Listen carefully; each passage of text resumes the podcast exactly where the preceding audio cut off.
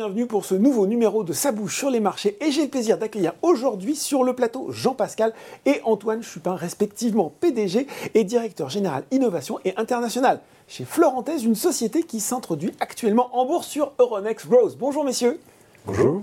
Alors, Jean-Pascal, Antoine Florentez, c'est une société fondée près de Nantes en 1900. 73 par votre père, Jean-Pascal, euh, qui est pionnière des terreaux sans tourbe, que vous élaborez grâce à des matières premières renouvelables et locales. Bon, alors une fois qu'on a dit ça, pour les gens qui aiment moi, qui, je dois l'avouer, hein, n'ont pas forcément la main verte, qui mesurent peut-être pas bien forcément l'intérêt économique, écologique de votre démarche, est-ce que vous pouvez nous expliquer comment ça marche très simplement, Antoine? Il euh, faut quand même préciser, avant de commencer, qu'aujourd'hui, et le chiffre est impressionnant, un sac de terreau vendu sur 5 à destination du grand public est produit par votre société. Alors Antoine, concrètement, qu'est-ce que c'est les terreaux bas carbone? Alors en fait, nous, notre raison d'être, c'est vraiment d'aller remplacer la tourbe dans les terreaux, le plus possible, dans nos terreaux.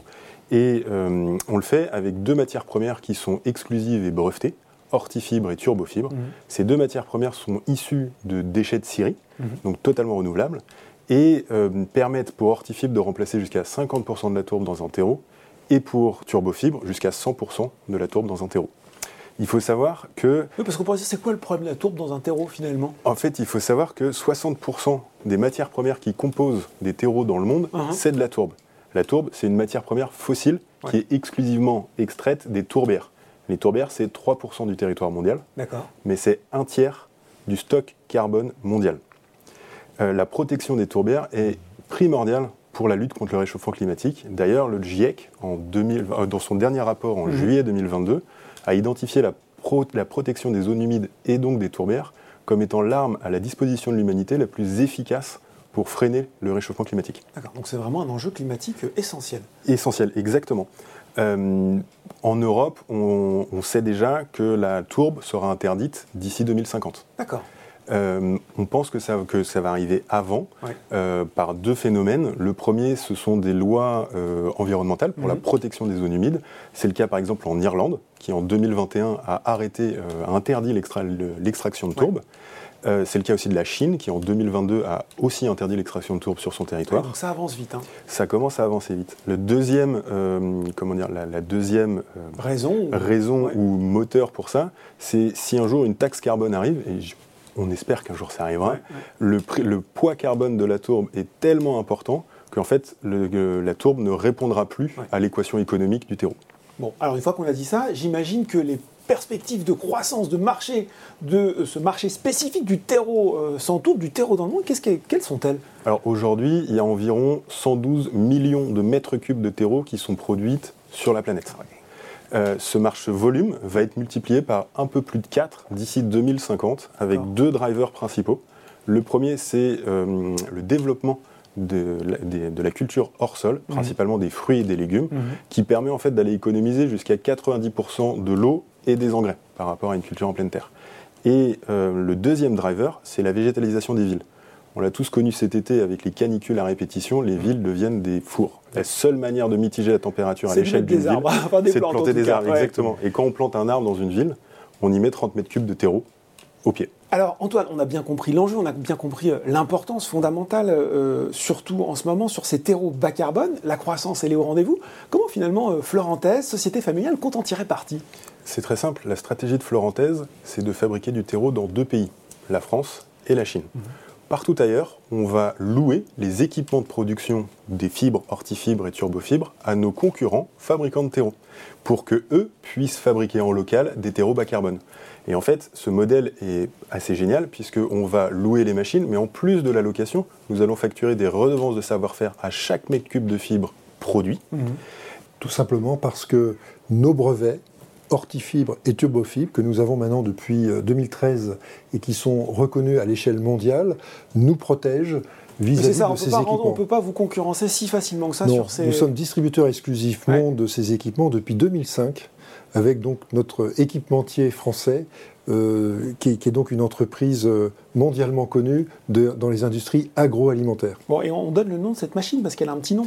C'est la bivis. C'est des machines, en fait, c'est une machine qui va faire de l'extrusion industrielle. Mm. On les appelle les bivis. Mm. Et en fait, euh, l'intérêt de cette technologie, c'est qu'on va, ça va permettre d'hygiéniser les matières premières et donc de faire des, des fibres très stables. Et c'est extrêmement important pour l'agronomie des terreaux quand ils sont rendus dans des pots pour faire, pour faire pousser des plantes. Euh, forcément, on est sur Boursorama. Moi, j'ai envie de savoir, est-ce que vous avez des concurrents euh, directs euh, sur ces terreaux bas carbone? Et puis aussi, forcément, est-ce qu'ils sont plus chers à produire, donc plus chers à vendre? Et puis, au final, est-ce que le consommateur vous suit dans cette tendance? Mais En fait, ce qu'il faut savoir, c'est que nos concurrents sont tous des tourbiers. Donc leur matière première de prédilection, ah ça va être, un, ça va être un petit peu plus compliqué pour eux. Ils ont quand même pris conscience que les terreaux sans tourbe, c'était euh, assez demandé euh, par, mmh. par leurs C'était l'avenir, hein, pour le dire simplement. Et de ce fait, ils se sont euh, tournés vers une matière première de bonne qualité qui mmh. se trouve en Inde et au Sri Lanka, qu'on appelle la fibre de coco. Le problème, c'est que voilà, c'est assez éloigné de l'Europe, par exemple, et en plus, il faut désaliniser cette matière première, donc il faut beaucoup d'eau localement mmh. pour la rendre compatible pour être un bon support de culture. Donc c'est très compliqué euh, dans ces pays où la sécheresse est quand même très importante euh, avec ce réchauffement climatique.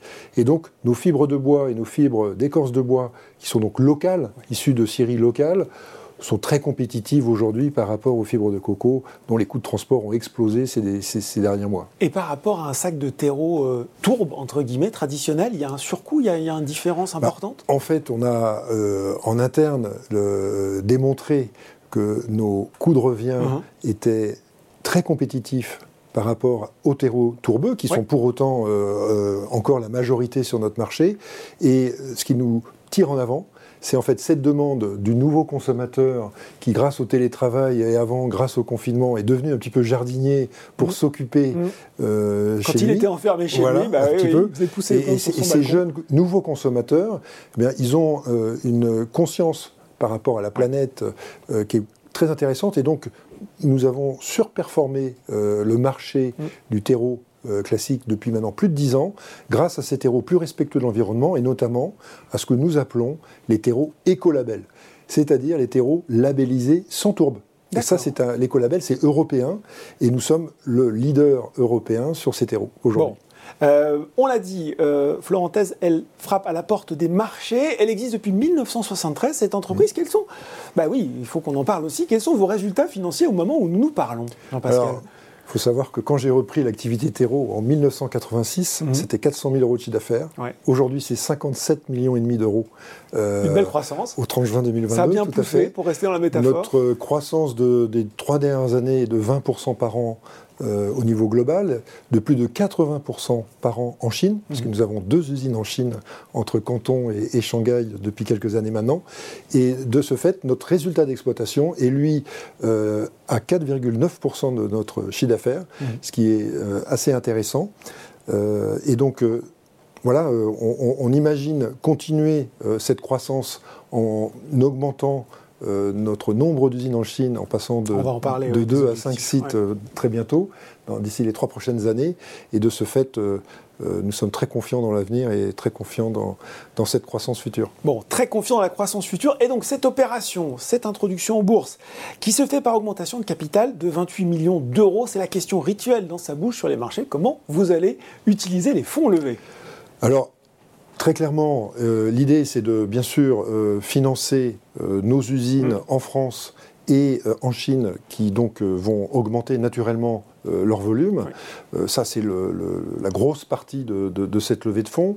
Il faut savoir que euh, nous, récupérons des déchets donc, de Syrie toute l'année, mhm. alors que notre activité est quand même concentrée au printemps. Donc, on doit stocker ces matériaux.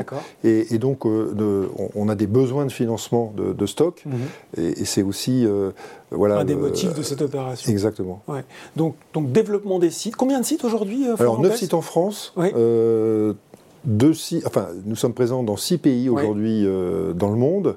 Et euh, donc en Chine, où nous fabriquons du terreau euh, professionnel, nous allons donc passer de deux sites à, cinq sites, puisqu'il y a cinq grandes régions horticoles en, Chine. Donc nous sommes à Canton et à Pékin, et bientôt euh, enfin, pardon, nous sommes à Canton et à Shanghai, bientôt à Pékin, euh, à, Kunming et à Qingdao dans le Shandong. Euh, voilà, donc ça c'est prévu pour une usine de plus par an pour les trois prochaines années. Voilà, une usine de plus par an pour les trois prochaines années. Qu'est-ce que ça donne tout ça pour les investisseurs, peut-être futurs actionnaires de Florentès qui nous regardent en termes d'objectifs financiers? Alors, C'est simple, nous allons doubler notre chiffre d'affaires d'ici 2027, donc passer schématiquement à 120 millions d'euros mmh. d'ici 2027, et notre résultat d'exploitation, lui, va être multiplié par 4, tout simplement parce que notre modèle économique de location, d'équipement, de fabrication de fibres de bois et de fabrication de fibres d'écorce de bois, eh bien ce, cette activité de location qui est très rentable, nous allons la déployer auprès de tous les fabricants de terreau tourbiers qui progressivement vont devoir fabriquer eux-mêmes avec des matériaux locaux des produits de substitution à la tourbe.